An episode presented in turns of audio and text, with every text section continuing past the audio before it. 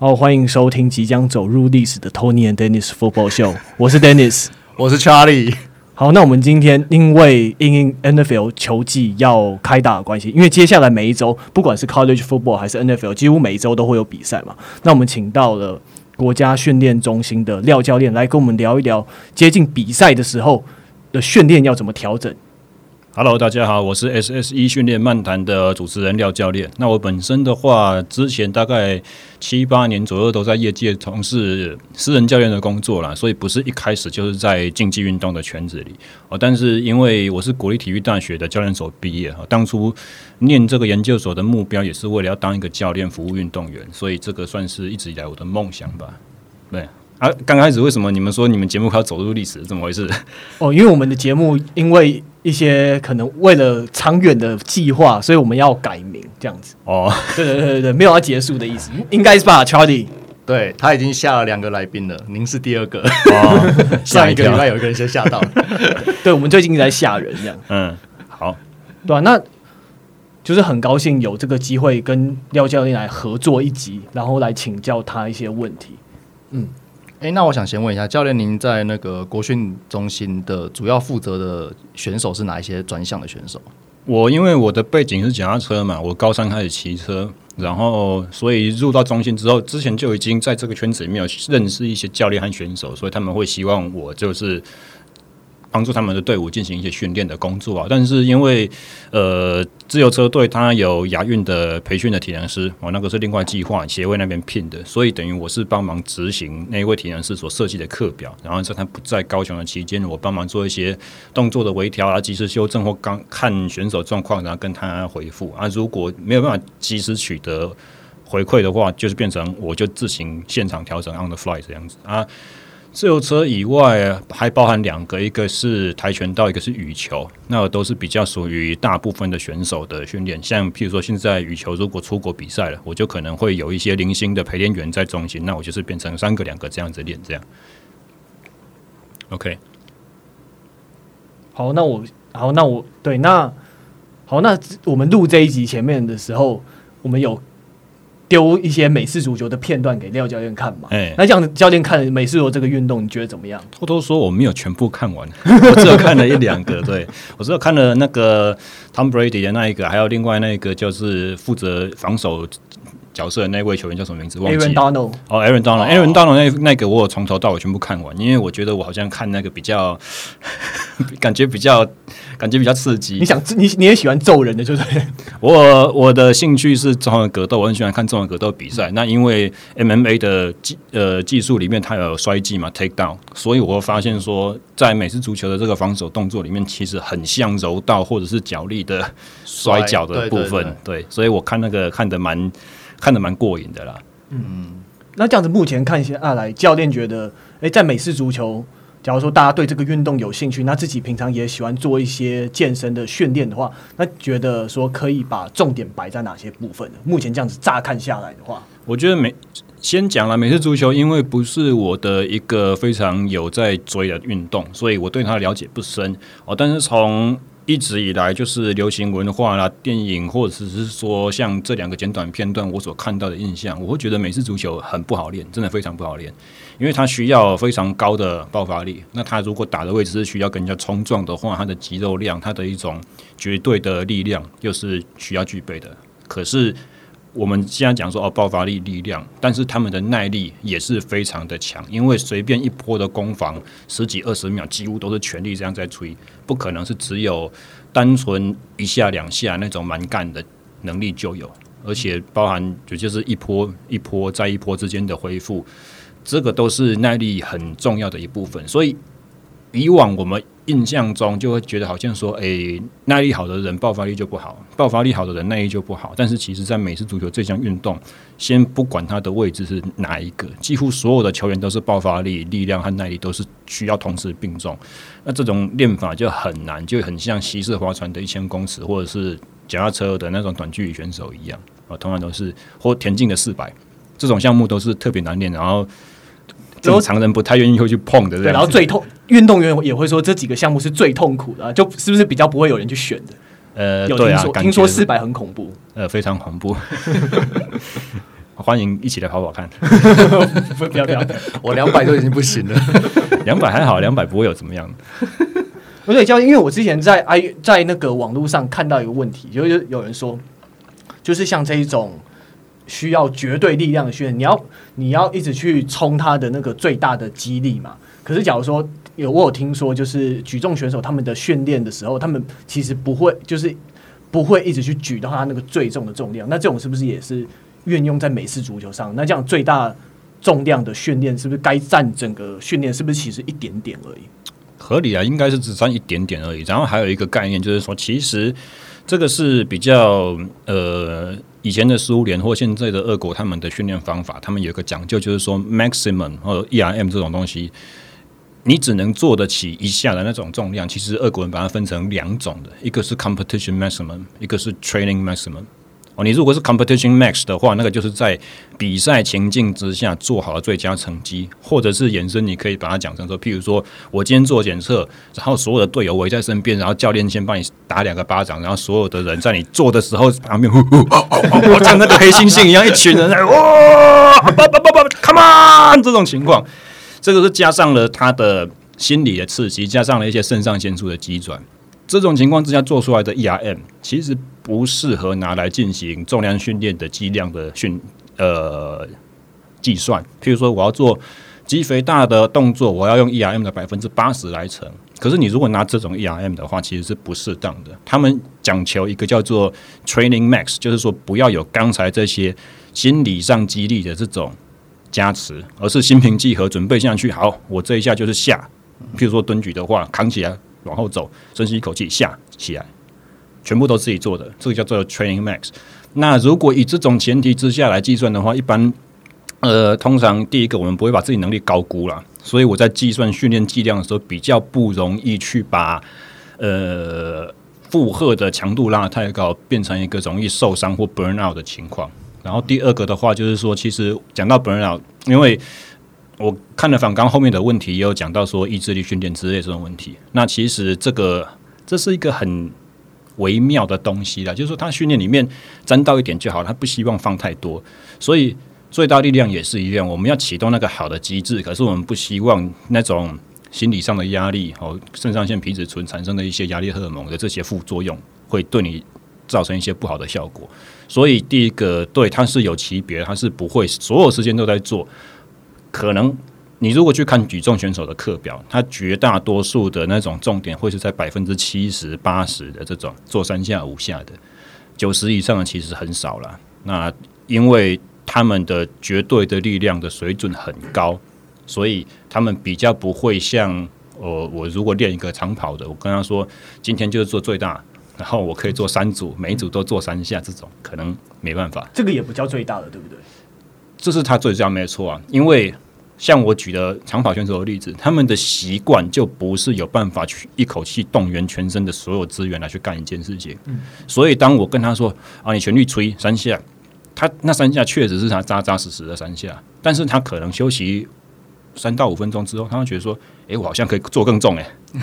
对，所以不同的情况、不同的条件、不同选手特性，他其实对于。你训练概念上面，你想要加强的同一种目标，也是有不一样的组合方法了。对，嗯，那在那个刚刚教练讲，这美式球员对于耐力的训练也是非常要求嘛。但是我想问一下，就是我们的我们耐力的训练的概念上，是不是会跟那种所谓长跑选手或是马拉松选手所谓的那个耐力的那个概念是不一样？因为我们在训练的时候，其实我们会更多练比较呃。间歇性的那种折返跑那一类的那种这种耐力圈，就是我们会我们会希望我们的选手是可以恢复速度变快，而不是耗能的耗消耗能量的那个，就是在最少的能量下，然后可以做最多事情的那种概念。对，你刚刚所讲的，应该算是说就是呃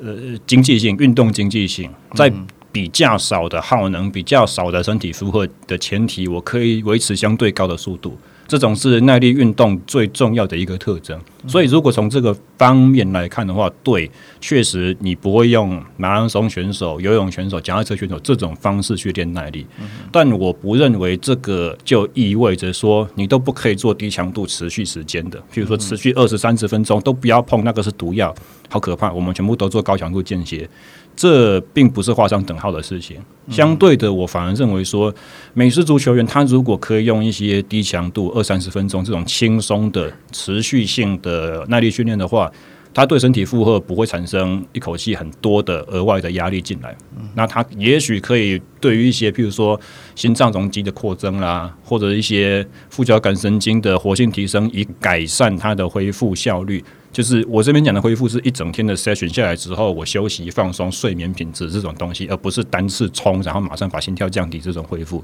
这是不一样的概念了。所以还是可以并重。当然，高强度的恢复，用间歇的方式，或者是用场上 drill 的方式，这种去练，一定是你们最重要的。相但相对的，我的意思是说，不是因为这个最重要，就把另外一个认为说啊，他都都是都是练错的，他都是不行的，他不符合我们专项，所以你练那个人都都是笨蛋。其实不是这一回事，哦、是比重的问题。对，是比重的问题。你低强度还是我相信呢，还是有很大的帮助。那只是说你不会把它变成是全部的东西都是只有低强度，或者低强度拉长到明明三十分钟就够了，你需要把它做一小时、一小时半、两小时，或者是要求说一口气出去就是十公里才回来。嗯，对，不是用这种方式去要求训练量。它是有点像给药的概念这样子，给剂量正确，你的病会好；给太多，你就会死掉。可是这样子的话，比例要怎么抓呢？这个我是我我的想法是，就是需要真正有美式足球训练经验的体能教练才有办法去精准的回答了。哦，那如果是我的话，以我没有打过球，然后我也没有带过美式足球员的这种看法，我会觉得可能一周三次左右吧，三次的二十分钟。不会太多，那应该会有很好的效果。少于三次会不会有我所需要的效果，就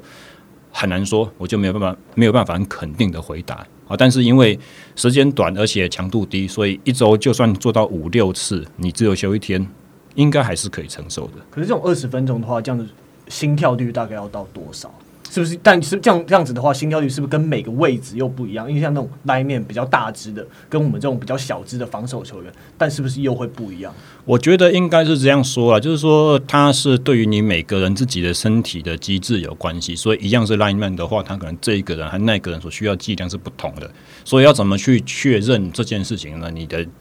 低强度到底是不是够低？我会觉得说，就是在跑步机上面维持一个可以讲话聊天的速度就好了。比如说，我两个队友在两台并行的跑步机上面，在做我所谓的低强度耐力心肺维持的这种东西，你就聊天嘛。啊，你在可以聊天讲话前提之下，跑步机的时速随便你调，往上微调，往下微调这样子，只要你不会抢喘到说，我每一次回话我都只能讲个一两句，然后就停下来喘。嗯。如果是这样子的话，就代表说强度过高，那就不是所谓的低强度，那就慢慢进入到中强度的区域了。啊，中强度的体能，相信是美式足球一定不需要的啦，因为那个是耐力运动的比赛区间，美式足球需要是最高和最低。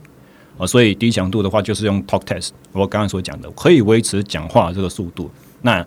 初学的话，最适合就是在健身房里面用跑步机，用飞轮了。因为你不然的话，你出去外面跑，你硬要跟着朋友的配速，结果他在聊天，你就已经开始在喘了，没有效果。那很像武侠小说里面在讲的，我在测试你的内功是否深厚一样的，对吧？你的高强度是我的，算了，对，这个大概是这个样子。嗯，了解了。哎，那我想再请教教练一个问题，就是。因为您带的选手是呃，您刚才说是自行车、羽球跟柔道嘛，对不对？呃，跆拳哦，跆拳道，不好意思。对，那这些的这些比赛，就就我的了解，可能不太正确，就是他们的比赛是比较像是呃，可能一年当中就是一直都有比赛，可是就是一段时间、一段时间、一段时间、一段时间的，会突然有个比赛这样子。嗯，其实羽球和跆拳也许会跟美式足球比较像，他们会有个类似赛季。当然，他们不是真正的职业赛季啊，他们是呃练习赛、练习赛、练习赛，以赛代训，然后最后一个大的重点赛事。但是以时间来讲也是一样的，一口气就两三个月，可能不会停啊。在这两三个月里面，你有异地啦，或者是你密集的参赛，所以它不会有很好的时间可以让你扎扎实实去做一个周期性的规划。现在在干嘛？那下一个周期干嘛？这样子。嗯嗯。嗯嗯嗯，那就是就是像这就是呃，我想问的就是像这种有明显赛季跟休赛季分别这种运动，嗯、跟这种短期可能一波一波一波这种运动，那在训练上的这种就是原则跟思呃思呃思考逻辑上面会有什么不一样吗？思考逻辑上面原则其实全完全相同，但是思考逻辑就是安排的方法上。确实会有不一样。那我举一个羽球的例子来讲好了，但是要先声明，这个羽球的例子其实不是在我带的期间所产生的。我，这个羽球的例子是在呃国训中心上一位体能教练，他后来离职了，因为他带出一个双打的金牌嘛，奥运金牌，所以他就被球团挖角走了。那为什么他们在二零二零东京奥运的成绩会这么好，原因就是因为两呃二零二零年那个时候因为疫情延赛，不只是奥运延，连绝大多数的国际赛都取消，就那些职业巡回赛。对，所以职业巡回赛的选手全部都在国家训练中心，然后他们原本的习惯就是长期参赛，那现在忽然有一个这么大的窗口，我可以做。完整的规划。那我所接接手的那上一位体能训练师，他就说：“那不然的话，我们用这个完整的时间，我们去做一个一般来讲我们会做的周期安排。那把他们的体能大幅度的强化提升。那有了这一波提升之后，他们重新出去比奥运之前那些比赛，就发现说我的能力全部都比外国选手好很多，是因为这个状况。所以密集参赛和周期化的体能训练，一定在效果上会有不一样。”所以，如果你的赛季是长的，就变成说，我们的周期训练方法还是类似，但是被迫要围绕着你的 timeline 去进行压缩。那什么时候进行最好的调度？那在什么情况之下资源不够用，时间不够用？我要减掉什么方法？或者说，我要在你开始开季之前多久，我就要先把我的量下降，去踩个刹车？这个就是变成。刚刚所讲的，在逻辑上面或者是方法上面的一些安排会有所不同啊。嗯，不能够照着我们自己学的说，哦，肌肥大期就是几个礼拜，然后就最大力量期就是几个礼拜，专项转换期就是几个礼拜，所以我要的时间都这样子。那体能教练画了一个好的课表，丢给总总教练或丢给选手说，来照着我这个方法做，结果不可行。嗯，所以就是像譬如说，我们像我们。呃，我跟 Dennis 主要就是接触像美式足球啊、篮球这种是这种，就是在职业职业赛规模里面，它是一个长期长期赛的一个呃运作形式嘛。那我们常常就听到一个说法，就是说你进你你要做任何体能的加强，其实是要在休赛季进行，因为等到你进到赛季以后，它就是你主要重点是在维持上面。可是其实，嗯、可是其实照教练您的讲法来说，它其实我们在赛季中还是会有所谓的周期，只是说。可能因为因应就是比赛的需求，所以会有一些部分的取舍。呃，其实不是，我刚才一直跟你的描述有点类似。我的意思就是说，所有的周期安排几乎都是在赛季之前就走完了，进入到赛季的时候，就是最好最聪明的方式去维持住。那当然啦，相对你要维持，你也会变成说，是不是先发球员和板凳球员的维持方法要不一样？哦，对，因为如果先发球员的话，他场上比赛的时间多，他受的体能的负荷就高，是不是？光比赛对他的能力维持效果就很够了。那对于板凳球员，是不是我课表要更重？但是更重的时候，我要考虑到说，你虽然重，你还是要维持它一定的水准，才不能说哪一个时候忽然也先发受伤了，板凳忽然要上去，结果他说我昨天做了五组十二下，哇塞，对，那就真的不行。那维持大概要什么样的量跟强度呢？跟休赛季比起来的话，我会我会觉得，呃，从一些我所阅读过的运动科学的文献和我所听过的一些其他项目的方法，哦，它就是维持的时候，你大概就是把总量大幅度的往下修，但是以强度来讲，或者说以 rep range 来讲，就是每一组做几下这种范围来讲的话，它会跟刚刚我们所谓的强化体能的那个时期非常的类似，譬如说强化体能的时期，也许我的最大力量课表是要做三组的，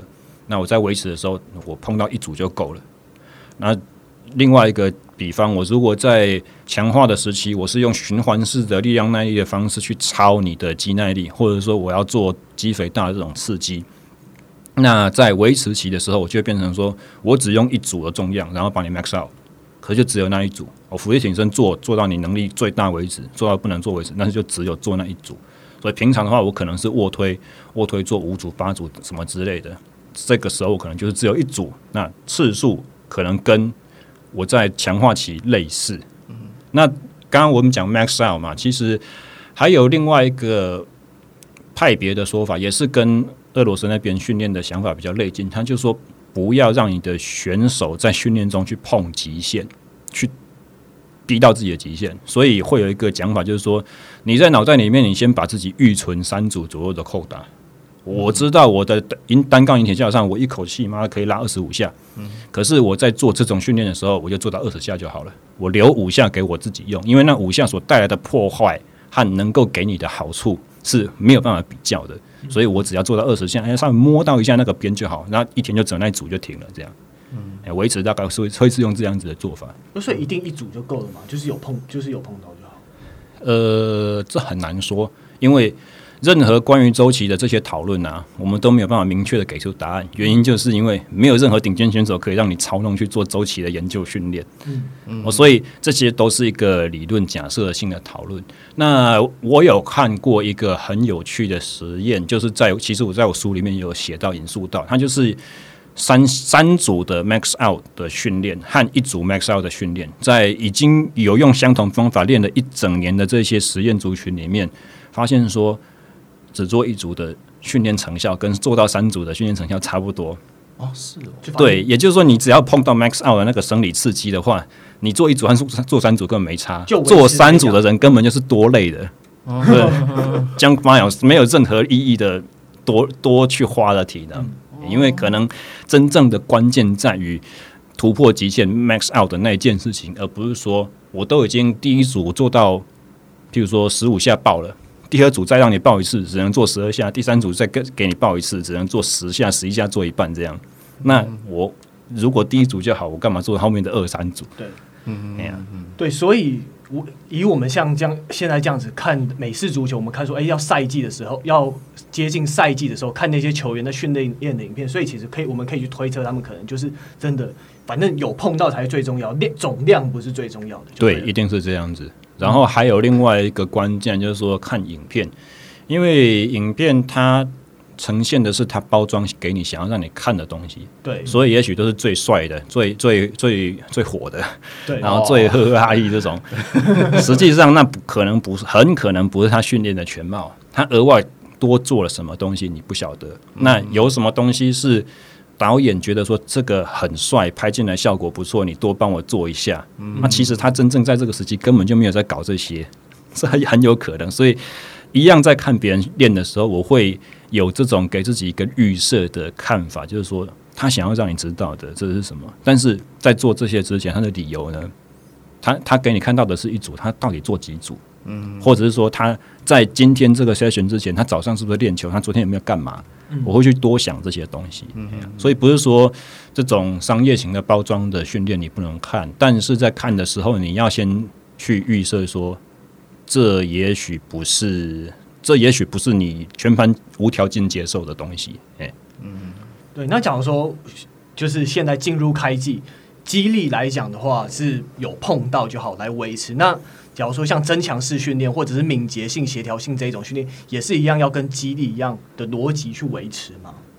就是有碰到就好，还是要怎么样去维持呢？在进来进入备战这个赛季，敏捷性的东西的话，我认为依然是非常重要，因为它是有很大的神经的元素在里面，也有很多的肌肉的一些就是储存弹性位能，然后释放，然后当然也是跟技巧息息相关的东西。所以它一定是变成说，我在练球之前需要把这些具有先放在热身的阶段，去重新的把它精致化，重新的把它唤醒，很像磨刀在磨那个刀刃的那个锐利度一样。所以，如果以敏捷性、速度或者说位移专项，这个我会觉得说它的重要性可能远比我们在前面的。周期的期间来的重要，在前面周期如果有放的话，重点是在于说我不要在强化基础体能的时候把这些专项的给忘了。嗯，但是进入到进入到季前，比如说呃热身赛的期间，或者是说已经在打比赛，这些东西就会变得很关键。那当然关键和重要不等于说你你一定要做多，它可能就是要放，而且放的重点时间在于，比如说练球以前，我不会练球完都累。我才做这个。嗯，啊，累的时候你去做那个品质不好的东西，身体的路径记忆会被打乱，它就会重新去记住这些次佳的不好的动作技术特征。哦，所以以敏捷性来讲，它是这样啊，增强式的话就有点有点。有点不好说啊，因为增强式它有很多种不同的刺激方式，强度等级上也会有差。我背一个杠铃去做下蹲跳，或者说我去做跳箱 drop jump，还是我只是做个跳绳，这些全部都是增强式。所以增强式来讲的话，在季中和季前，或者说我们在春训期间，它要去怎么调配进行，也许可能是。负荷强度的问题，使用方法的问题，而不是增强式在这个时候要做或不要做。哎呀，在季前的时候，在季中的时候，可能我们做的是一些低强度冲击，但高重复次数的，嗯，或者说低强度、低重复次数，我就是维持有一个唤醒你身体机制，不要让它退化，但是我不用在这个时候把它往上拉，嗯，的这种感觉。所以就是跟重训一样嘛，就是负荷把它下降这样子。嗯，有可能，呃，重训有可能是负荷维持哦，但是如果是增强式的话，很可能是负荷下降。对，以我们去考虑说，这给你的身体会带来多大的压力，带来多大的破坏，和它可以得到多大的好处变化出来，会有不同的想法。重训可能。不得已一定要重才能达到那个程度，但是如果以增强式来讲的话，我要的神经传导速度快，我要的是你的肌肉的快速肌纤维的增造快，那也许我可以用单纯的一个跳箱跳下来着地 landing 就可以达到，我可能就不用蹦弹起来，重新做那个反弹向上蹦跃的动作。哦，那像这种所谓这种要维持状态这种训练呢，那我们刚才有说有不同的时间点啊，譬如说我们有一开始，比如说春训或者所谓训练营，然后再来我们会进到。呃，热热身赛，然后去做一些状态的调整，然后最后才是真正的就是例行赛的部分，赛季的部分。那我们这种维持是要从哪个时间点开始去切入去做这些事情？我对于美式足球的赛季不是很熟悉，所以在春训之前我们会干什么？就休赛季嘛，完全不做任何训练。呃，在通常是二月超级杯打完以后，就总冠军赛打完以后，就是休赛季。嗯哼。然后通常是像现在的话，大概是七八月，有些早一点可能六月，它会有所谓的 mini camp。那通常那种就是四分卫跟跟接球员去做一些基本的传接球，那有点像是有点像是棒球投捕会提早春训那种概念。嗯，对。那接下来七八月就开始是呃不穿装备，或是呃只戴头盔，然后轻装的，嗯的这种。呃，尽量是非接触或是两 two hand touch 的那种训练，就是不要有太大太多的肢体接触。嗯，那随着赛季慢慢进到现在八月，像呃这个礼拜四开始打了第一场的热身赛。嗯，对，那开始热身赛，进入热身赛以后就开始有穿装，然后会有比较高强度的训练，会有碰撞。嗯、对，然后热身赛就是开始让呃球员去做调整嘛，就是每个每个每个运动的热身赛就差不多是这个样子。然后等到九月以后，九月就会正式开机，然后就会开始正式的比赛这样。如果是以这样子的状况的话，我的猜测会是，呃，一些比较能力在二线，或者说他可能快要被快要被球团呃边缘的那一种，对，释出啦、交易啦，或者不续约的球员，他们也许自己在休赛期的期间就会有那种压力，说必须要先找一些额外的私人机构的体能训练师去帮助自己改善一些弱点，找到一些突破口，或者是说在这个时候的。体能训练会比较在于就是个人化的动作上面的基本动作模式上面的改善，或是一些基础的力量动力链的这种连接，或者是一些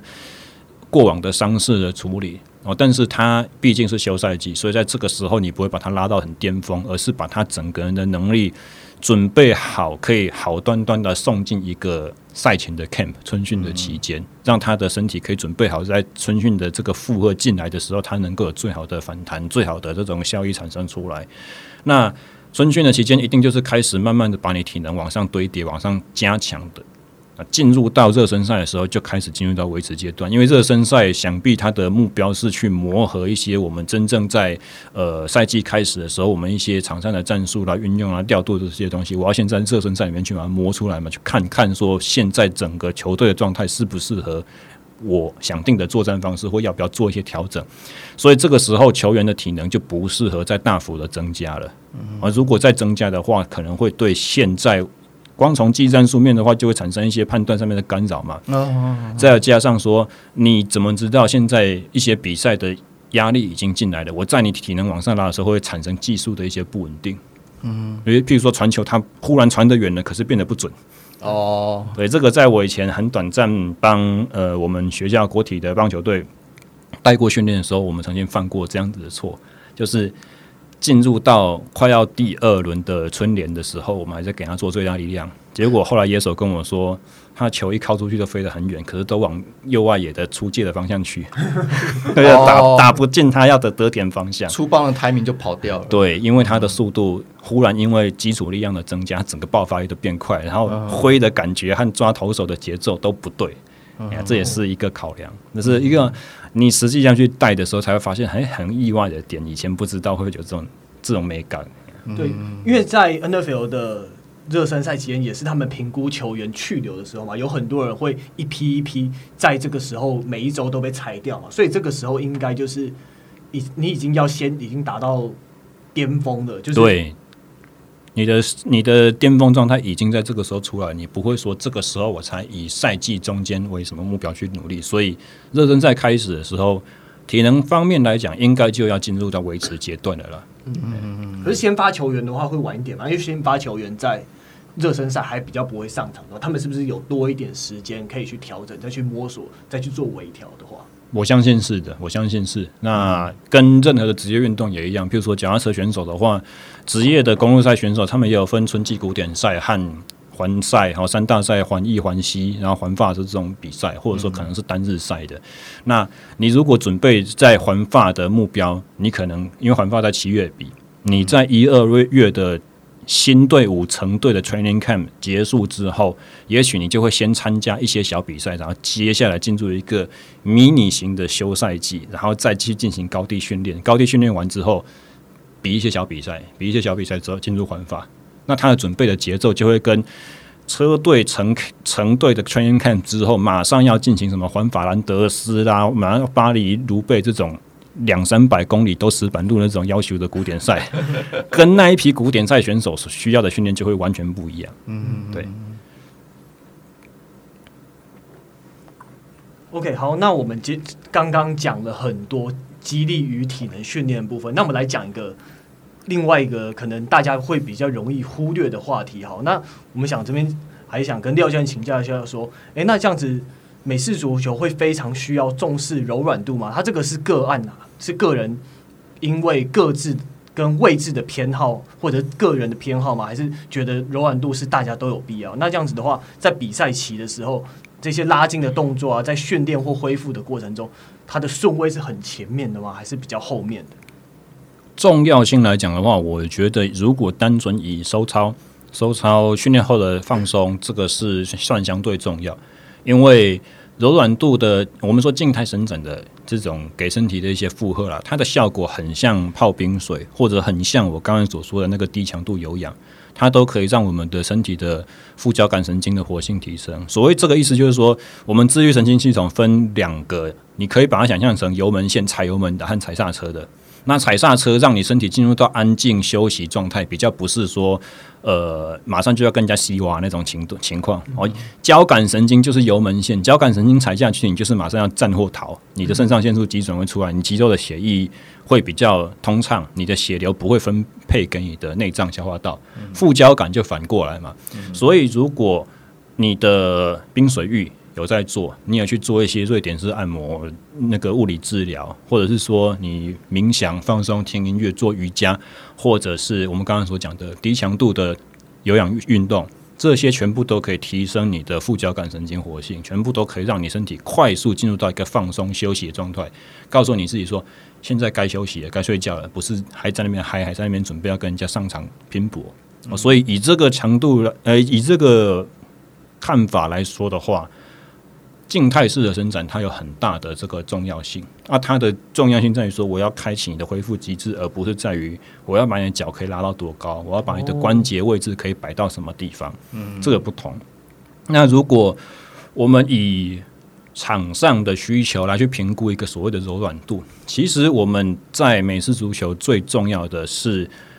我肢体不小心在被人家扑倒，或者在我在情报对手的时候，我进入到因为惯性嘛，因为冲撞，因为翻滚，进入到一些正常人不会有的肢体角度位置，我如何在这些角度位置不受伤，或者是我如何，譬如说那个投球的选手负负责做投球的选手，他怎么样能够把他的胸椎、腰椎、肩膀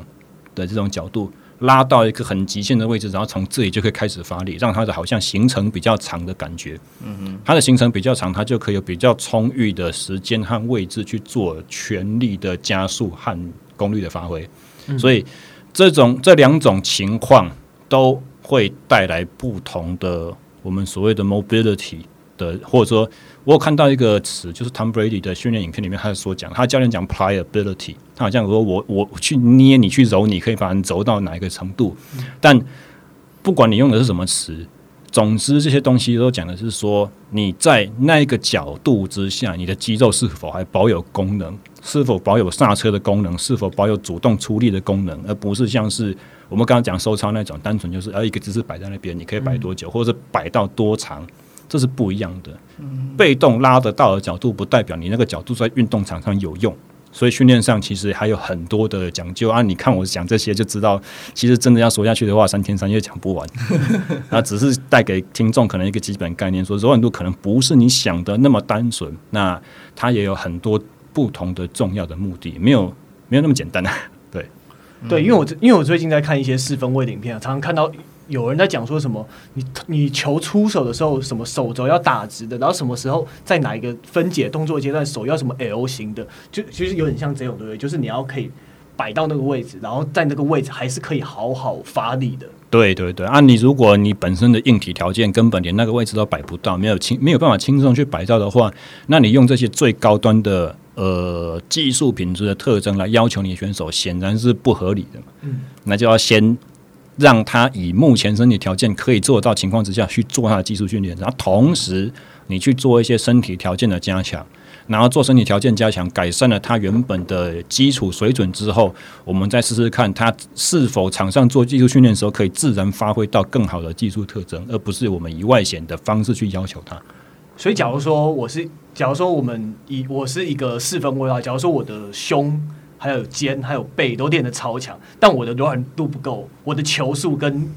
跟那个我的射程就是会出不来嘛？这样子形容对吗？有可能，我觉得我想应该是通的，因为你胸肩背练得很强，但是你在开始出手之前，你没办法把你的肩关节做一个很大的外展和外旋。你的手肘可能是僵硬的，那你就被迫要在很短的行程之下瞬间去投球。那你对于手腕的呃手肘的内侧副韧带的压力啦，肩关节唇的前侧这种压力，相对可能都会很高。也许他投一两球，他有那个表现水准，嗯，那你不知道他比个两三场比赛之后，会不会疲劳性的伤害就产生出来？嗯，对。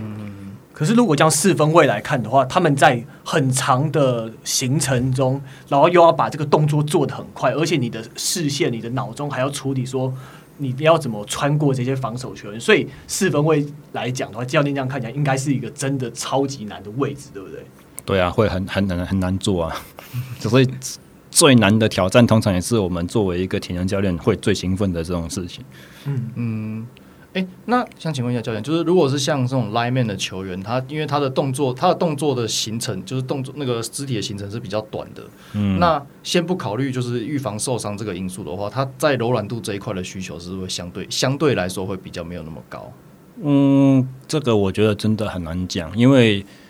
你你刚刚讲的是。我们先不考虑受伤的风险。对，当然，如果因为考虑，如果是呃，当然就是柔软度好的话，对他就像您刚才说，就是如果出现一些不正常的、不正常的肢体动作的时候，他当然是柔软度好，当然是可以比较有机会就降低受伤的风险。对，对，对。那如果是不考虑，就是单纯从就是他的呃技术层面来说，有没有有就是柔软度有没有柔软度好有没有帮助这一块来来讨论的话，那是不是他的需求是不是就是没有像可能像四分卫要丢球，所以他的。呃，那个柔软度的需求就没有那么高，这样子。如果是以你专项的表现，你要能够拿出几分的水准，这个这个前提的话，我会觉得说，对，比较不会考虑到柔软度的问题，因为毕竟说我们给他的训练可能就是在最佳的关节位置，最适合肌肉产生大的 power 的那种角度和肌纤维长度去进行重点化的训练。我、嗯、如果从这个角度来看的话，对，它确实跟柔软度。没有什么关系。嗯，但这跟柔软度对这个选手来讲是否重要，我觉得是不同的两个讨论。对，嗯嗯嗯嗯嗯嗯。那因为我们会提到，就是我们会很提到柔软度这个部分，就是因为就是 Tom Brady 他，因为他是呃 NFL 史上最好的历史上最好的四分卫之一嘛。嗯。那因为他是现役，我没有在看球的，我都知道他了，就知道他的影响力是多重要。但是我开始跟你们接触，然后我听你们节目之后，我才发现说，哎、欸，其实他是一个呃属于就是比较好像篮球场上的控球后卫这种。角色，他是属于主导大局，然后去判断，然后他去做传球，他比较不是第一线在跟人家硬碰硬冲撞的，所以也许这跟他的职业生涯也有一点关系啦。嗯，对，那因为他就是那种很传统，就是待在待在 lineman 后面给他们保护的那种很传统的四分卫的。嗯、因为相较于现在有些四分卫是会三不五时会自己吃球跑出去，然后自己带球冲刺，对，他是很传统，就是站在在在里面这样。那所以，那他又取得了一个这么历史等级的成绩。那他后来就是有自己出了一本书，然后去专门去讲他怎么去吃，怎么去训练这样子。嗯、那因为他训练上的概念就是跟呃我们以往对于美式足球球员训练的一些，要说是刻板印象或是印象也好，就是会差很多。嗯，对他。讲的比较极端一点，就是他基本上是不太中训的。嗯，那他很很多的训练都是用弹力带来完成，然后他相较于力量训练，他更重视这种柔软度方面的训练。嗯，对，然后所以我们就会对于这部分，呃，在美国当在美国他们那种球界也是引起很多讨论啊。嗯，对，因为就是跟以往大家的印象中真的差非常多。我觉得这个东西的话。因为他是 Tom Brady，所以他怎么做都可以。不是，这开个玩笑。但是我们在考虑这种东事情的时候，跟我跟我前面说发起这个讨论说，你看别人的影片，或者说你看别人写的书，这有点像。我们要知道他的起始点在哪边。他如果说他不做重量，他在青年选手时期是不是经过了很扎实的重量训练？他在什么时候开始？因为他可能一些旧伤的一些需需求，他去摒除了重量训练。那他进行弹力带的时候，他怎么样利用这种弹力带的高阻力去模仿到传统阻力训练能够带给他的好处，但是避免到一些伤害的冲击，或者是弹力绳的训练是不是在极端的关节角度能够带来比传统正训更好的益处？这是我们必须要去考虑到的，因为他毕竟他是个球员，他所相信的是他体能教练所给他的一套哲学，那背后的理论他不见得完完全全能够全盘的了解。嗯所以我们先来讲讲看弹力绳训练，它跟传统重训相比有什么优势？好了，弹力绳它的好处是在于说，它拉越长的时候，它的阻力是越强的，嗯而且它的阻力是依据它的位置所决定。那传统重量训练来讲的话，它是一个惯性的负荷，所以你在高速启动爆发力的时候，我可能是在最慢的时候，你所能够给它的作用力越最大。但相对我肌肉收缩速度一旦快起来之后，它的惯性开始在带。你对于一个高速移动的铁块、杠铃、杠片、药球，你所能给出的力量就已经没有那么大了。哦，那弹力绳的话，就可以刚好把这个缺点给消除掉。你不管你的速度多快，它弹力绳长度就是那么长，所以你可以在相对肌肉收缩速度，或者说你的手把移动的速度很高的时候，你还是可以使出非常大的力道。那这个相对，譬如说投球、传球这种能力来讲就很重要了，因为它是中段、后段尾数还要能够继续加的。那这个就是弹力绳所能够给到刺激，比相对的传统式重训还要好的一个优点。那它我在动作在开始的时候，弹力绳长度还短，所以反而开始的时候阻力没有那么的强。嗯哼。那也许也因为这个关系，所以在开始的时候，对于关节本身的保护相对是好。这只是一个我很粗浅、很传统这种看法了。那概念上是不是有点像，就是投手他会也是会拿弹力绳，就是做这种这种拉拉的这种动作，就是手肘会往前摆那种。有一点像，但是我会觉得说，因为毕竟那是一个呃传球或投球，它是一个技术特征。嗯嗯，所以如果我在做弹力绳训练的话，我不会直接拿弹力绳去做它技术上的呃负荷改变，因为弹力绳的方向，它所给的阻力方向，毕竟就是跟绳子方向一模一样。嗯哼，可是你在做投球，你在做每次足球传接球的时候，你的手是一个弧线，你的力量除了我出去那个方向，我还包含。向心力要把球 hold 在手里面的那个力量，那跟弹力绳给你的阻力是不同的。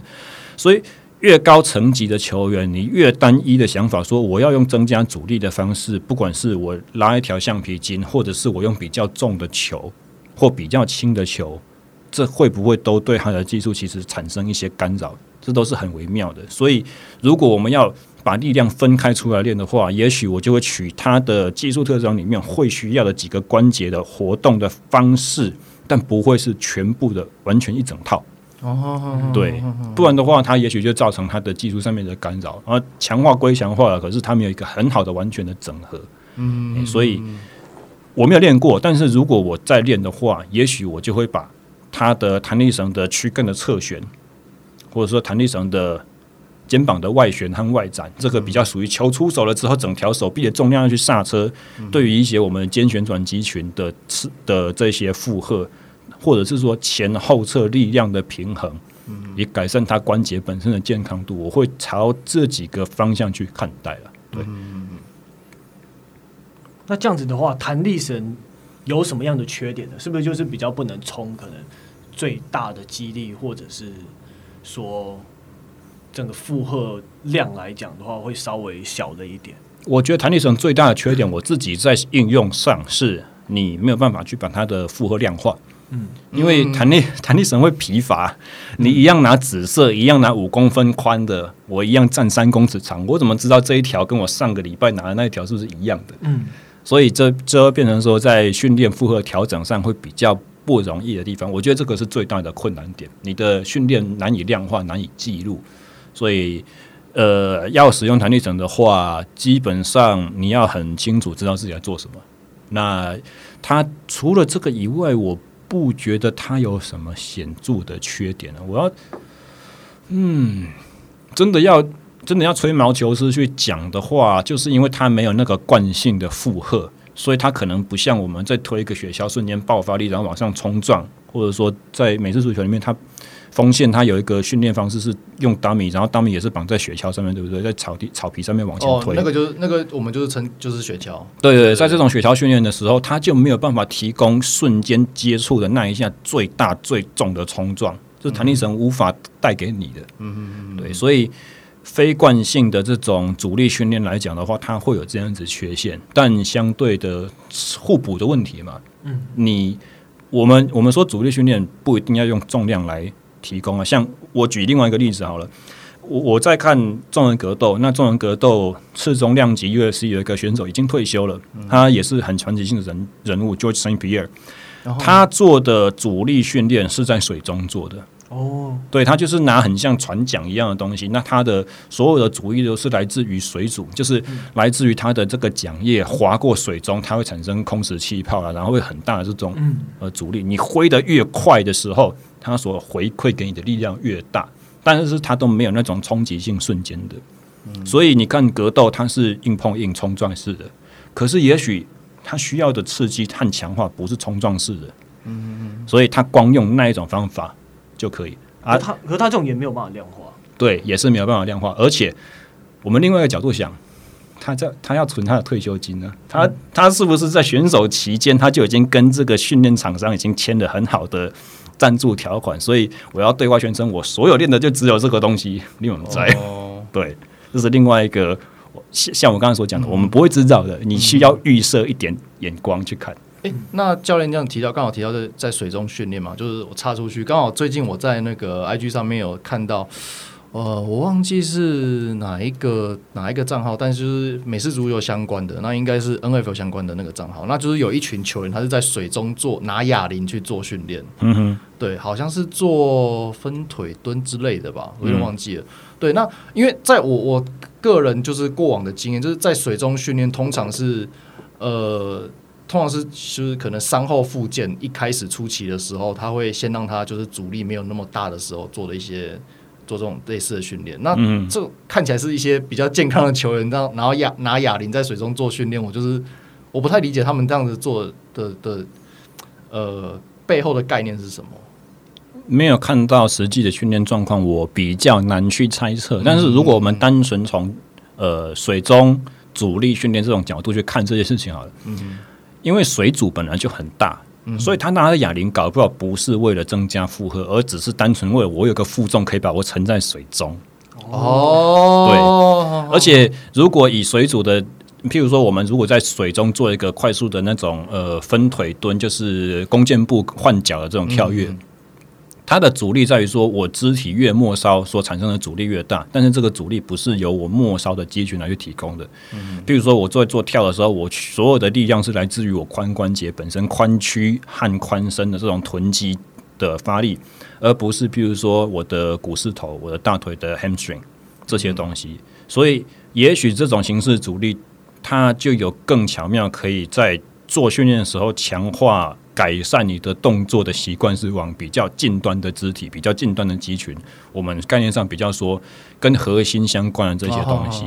那也许因为他们是顶尖的选手，也许因为他们的基础就很好，也许他们所需要的是最好的整合，而不是真正力量要突飞猛进的强化。所以在这种种种的前提之下，健康的球员去做这种方式主力训练，很可能对他依然来讲是有。第一个最好的呃帮助，第二个最少的疲劳冲击和伤害，哦、慢性疲劳的累积，那这对于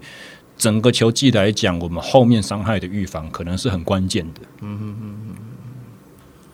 那讲回刚刚 Tom Brady 的那个弹力绳的训练啊，就是刚刚教练说您不太确定他的整个的呃过去的训练是怎么样，然后病史怎么样，那我就稍微我我自己个人就我了解稍微补充一下，他因为他毕竟就是他是。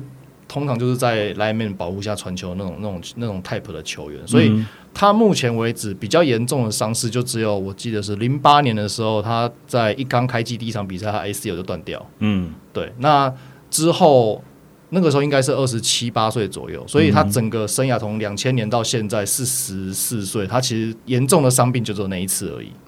真的是蛮蛮幸运的，包含连他受伤的时机都很幸运。一开机就已经有了，对对，一开机就直接受伤，所以他这样体能最巅峰的时候他就受伤，所以他如果要复健干什么的话，条件都还很好。对对对，而且就是刚好就是三十岁，三十岁以前这样子。嗯，对。那呃，肌力训练的话，其实我觉得他以前的肌力训练可能并没有打底的非常好，因为就是他另外一个让人就是每一年在选秀前。呃，NFL 在选秀前都会有所谓的 Combine，就是综合的体能测试。嗯嗯、那只要每到这个时候，就是 Twitter 上面都一定会放一张他当初在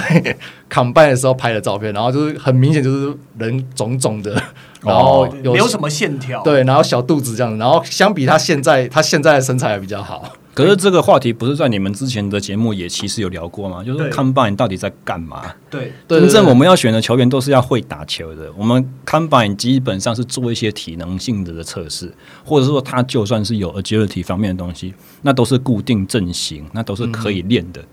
会不会是因为他早就知道我笃定会被选上了，所以看板随便乱来啦？没有，那后来就是 因为他才吊车尾，对，因为他才第六轮的，因为选秀就七轮，他是第六轮，嗯，对对对，而且他的表现也不好，所以对，所以他应该看起来应该是没有非常打底的非常好的感觉。我说可以这样来推测，不小心放水放太多了，对，就是因为。呃，另外一个常被应该这个算是比较就是支持他的球迷才会比较知道一个你比较内里巷子内的笑话，就是他其实他当初跟呃同一梯选进选进球队有另外一个就是攻防线是防守组，然后站最中间的那种，嗯，那通常这种就是非常快嘛，可能动不动三百五十磅以上，然后、嗯、对。三百五十磅，对对对很难想象。对，然后乘以零点四，我要几公斤的体重呢？一百五十公斤左右吧。对，一百五六十公斤。对，然后，然后，而且身高还比较矮。他汤布里大概一百九十四左右，然后那个那个球员大概一百八十几这样子。嗯，对。结果他我们呃 NFL 就是美式足球在测试短跑的时候都有一个所谓四十码的冲刺嘛。嗯，大概三十六公尺左右，三十六三十七。那他这个四十码冲刺跑的比那个三百五十磅的球员还要慢。嗯，对对对对，所以他他的体能是，就是他他一直都不是以体能条件好著称的球员，其实一直都不是。对，那那身材就是算是一个我们调侃的调侃的东西啦。当然当然我们都知道，就是我们其实是要选会打球的球员，但是因为呃，譬如说像四分卫啊，或是棒球的捕手啊，或是呃篮球控球后卫这种，就是会比较偏靠脑子打球的球员，其实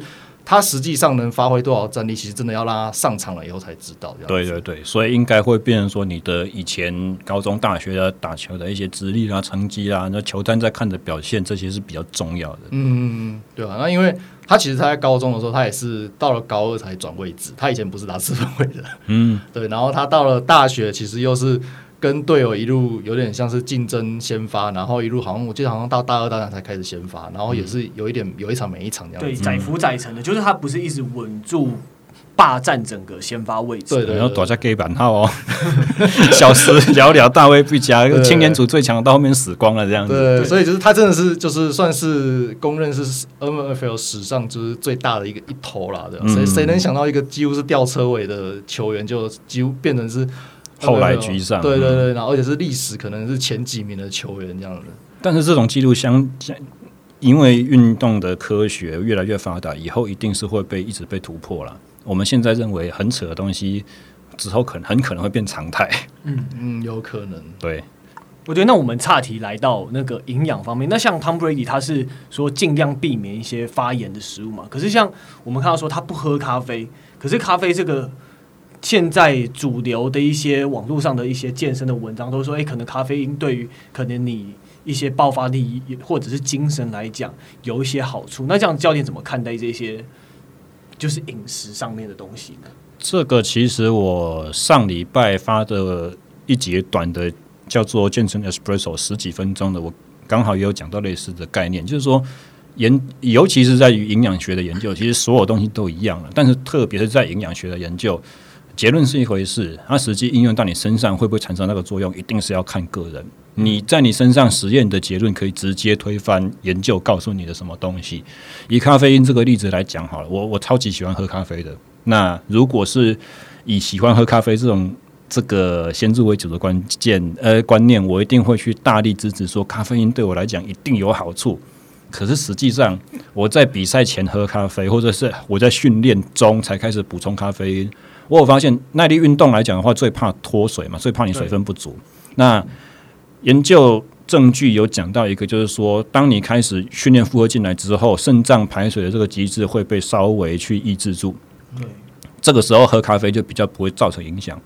可是我出席公路车，我每次二三十分钟才去 Seven 买买黑咖啡啊。那我喝下去之后，我都已经热身了，我开始出汗了，我开始骑了。我喝下去，我还是照样跑厕所。然后我去加油站，都发现说我的尿都是稀的，都是开水一样的颜色。嗯，我已经开始喘，我已经开始出汗，我的耐力机制已经启动，但是咖啡因的利尿效果对我来讲还是非常强烈。所以很显然，在我个人的身上就推翻了研究所告诉我这个结论嘛。研究所告诉你说，你开始训练之后才摄取咖啡因，利尿的这个副作用就会被下降哦。大家都可以使用，没有怕，没有关系，不用怕。啊，实际上个人应用还是要看，哦，所以个人差异还是会很大的。对，个人差异在营养方面是非常大的。那我们如果说，呃，研究告诉你咖啡因可以改善爆发力，好了，啊，你上场之前你会紧张，你会兴奋，光这些机制就可以让你爆发力显著提升。这个时候你再一个咖啡因进来，你会不会变成兴奋、躁动，然后你的技术发挥是不不精准的？嗯哼。这跟实验前提不同，所以实验状况之下所成立的，你可能也就不能拿到比赛来之前来用。所以，任何想要应用这种东西的话，全部都是一样，要先试过了，而且是要在类，因因为我们美式足球也有。热身赛期间嘛，你正式巡赛中间，你想要用什么样子策略手段？你所有东西包含不只是技战术而已，营养补充策略、恢复策略、训练的方式也全部都在热身赛时候就要进来用。你正式比赛，你想不想要上场之前使用咖啡因？你在热身赛的时候，你就要把它用进去。那我可以这样，那如果我是球员，我可以在一场就是可能我赛前喝，一场赛中中场休息喝，我可以自己来试试看。呃，然后或者是什么，可能可能可能以前一个很有名，然后很喜欢彩虹糖的跑位嘛，相定去让我们比赛中间然后走过去拿一抓一把糖果，对，嗯，抓一把彩虹糖直接嗑下去，这样。那我是不是可以在热身赛期间，我是球员，然后我可以来做这些奇怪的实验？当然可以，当然是对，不要让教练团不爽的话，对。然后当然是你想要你你认为这个可能会有效，你就不要训练中都不用，比赛的时候才来用。哦、相反的是要鼓励训练中常用，然后多去尝试。那你刚刚讲到彩虹糖，其实这东西很有趣。呃，光从能量补充的这个角度来看，我们会知道说，呃，因为我知道 Dennis 你有在追那个欧洲的足球嘛，嗯，所以不管是欧洲的足球还是美式足球、橄榄球这种东西，英国人他们在打打的 Rugby，以比赛时间来说的话，和因为强度实在太高，理论上你在比赛过程中或者在中场休息时候，你吃下去的东西是没有办法消化吸收的，没有办法补进来，去让你的。运动表现可以有所提升，但是其实甜味这个东西很奇怪，甜味对于大脑的一个刺激兴奋有非常高的效果。所以，其实欧洲足球的场上，你可以近年发现到他们很常用高浓度的糖水漱口，然后就把它吐掉那样子。对，漱一漱吐掉，因为光这个甜的感觉就可以让它中枢神经的活性提升。原理是什么？我们不知道，我们只知道说一个人的血糖浓度降低的时候，他的意志力一定会下降，他的大脑活性、他的专注力、他的判断一定都会去衰退、去减缓。这个是一定的。对，但是我们有个人化的差异吗？还是这个就没有。但是我们不知道说是不是因为人体长期的演化，当他发现嘴巴里面有甜味的时候，他就自己知道说：“哦，我活了。”所以这个就好像七龙珠里面悟空吃到的仙豆一样。所以连这个连他还不需要进到体内，还不需要进到血液，光口腔那个甜味刺激就可以让大脑有一个起死回生的感觉，说：“哦，现在状况超好的。”所以 Skittles 搞不好是因为这个原因。对，我觉得这个是非常有、非常可能有真实的生理的机制在背后，而不是因为单纯他觉得说我喜欢吃，或这一场没有吃的话，就是因为迷信的关系，我一定会很差什么的。可这个是不是其中是不是也有可能带有迷信或者一种安慰剂效应呢？当然有啊，啊，安慰剂效应它是一个真实有用的效应啊。嗯、我们常常想说安慰剂效应是骗人的，但其实，嗯、呃。你不相信的人，你吃安慰剂你就不会有任何作用。对，当你相信安慰剂的时候，当你相信说我今天，呃，我一定要穿两脚都是右脚的袜子上阵的时候，你穿到了正常的袜子，你就会觉得说怪怪的，你就会发挥不好。那这个到底是真的还是假的呢？从结果看起来是真的吗？对对，所以安慰剂效用，我们。不，我以科学的角度上，其实你反而不会因为它是个安慰剂的效用而已，你就去否定它。反而我们会鼓励这样子的使用。对，嗯，哦，对，那这样子假如说，像因为我们现在受到社群媒体的影响，我们常在看那些训练。可是像刚刚教练有跟我们嗯讲说，就其实你要去思考说，他可能训练的一些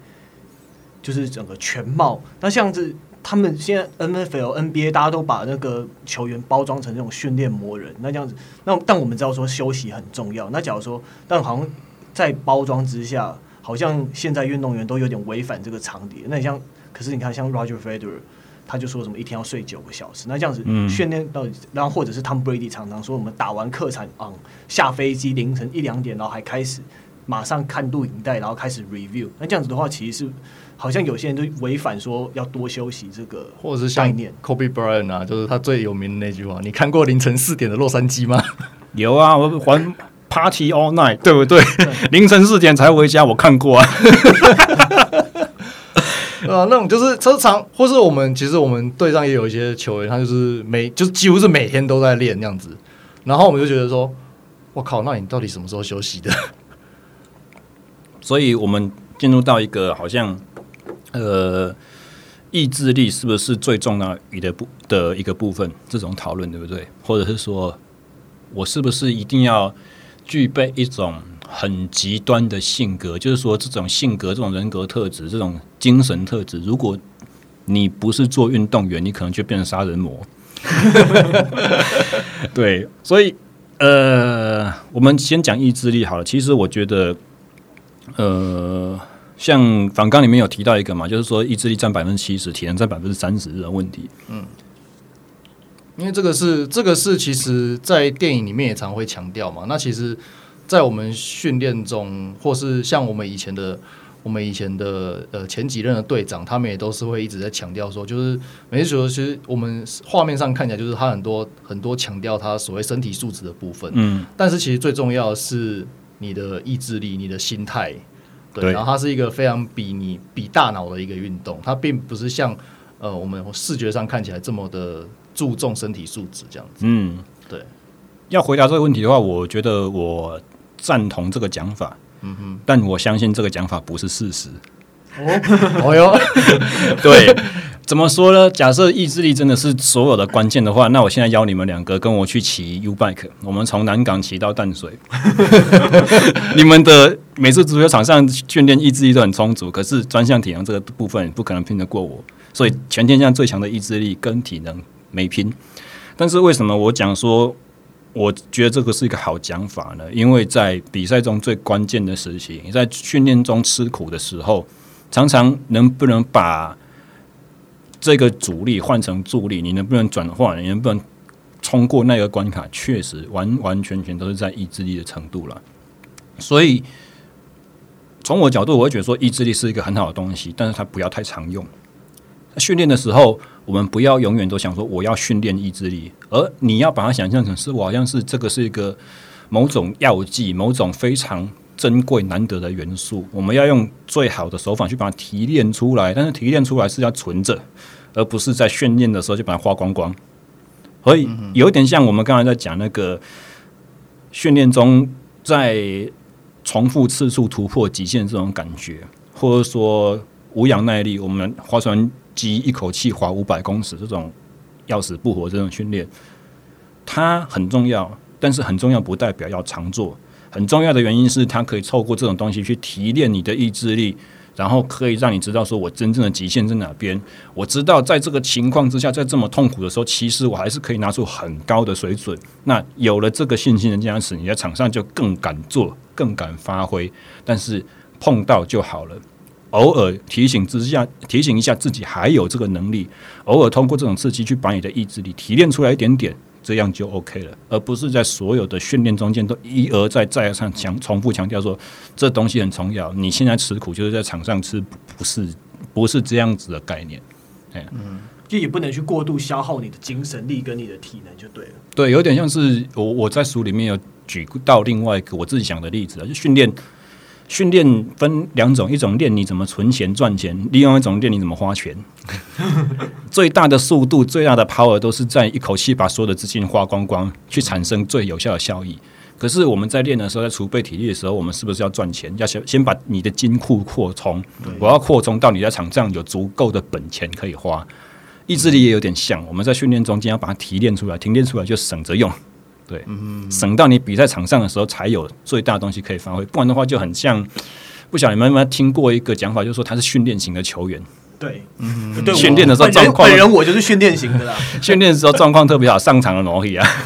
这很可能就是因为你太认真，在训练的时候太认真，不够放松，不够去把自己的能力去留存一点点，以至于上场的时候你可能已经耗竭了。对，所以。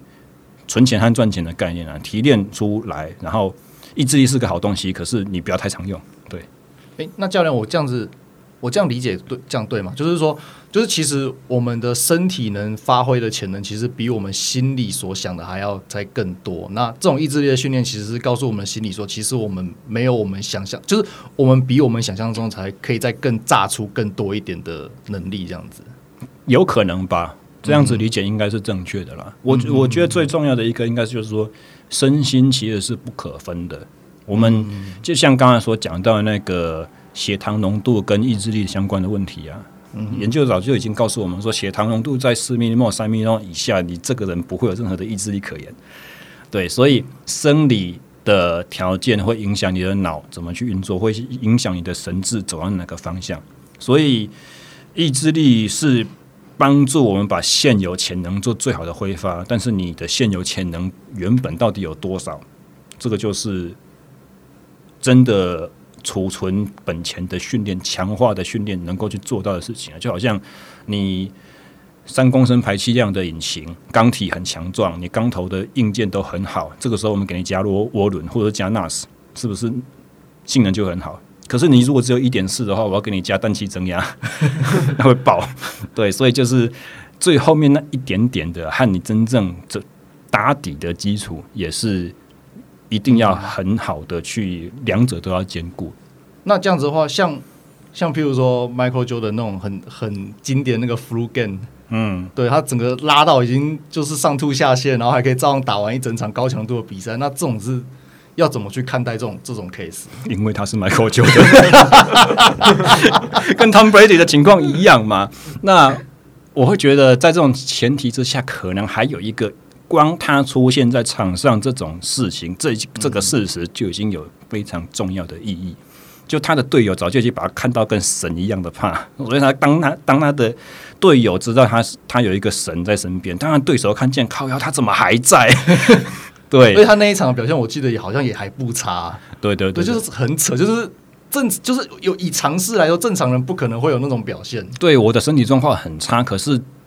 光我出现在场上，光我给我的队友的鼓舞和光我这个。威吓对对手的正则来讲，就可以把原本好像你觉得不可能的事情，打到变成顺风顺水的比赛。反正也不是发杀，反正精神力也不能说是杀猪工嘛。对对对，所以他有一点可能有点像是说，他他实际上的表现可能没有像他数据上呈现的那么夸张，可是有一部分是来自于可能对手的，就是看到这个状况的心理压力造成，有可能。我觉得相当有可能了。对。嗯 OK，那廖教练刚刚常常讲说他的书里面，那其实他最近刚出了一本书，那可要那现在我我们最后一点时间就交给廖教练来打书了。如果有兴趣，对于训练非常有兴趣的朋友，可以来阅读这一本关于进阶训练的大作，叫做《减法训练》。对，那我这本书的话是从去年五月份。三级警戒开始，没工作了，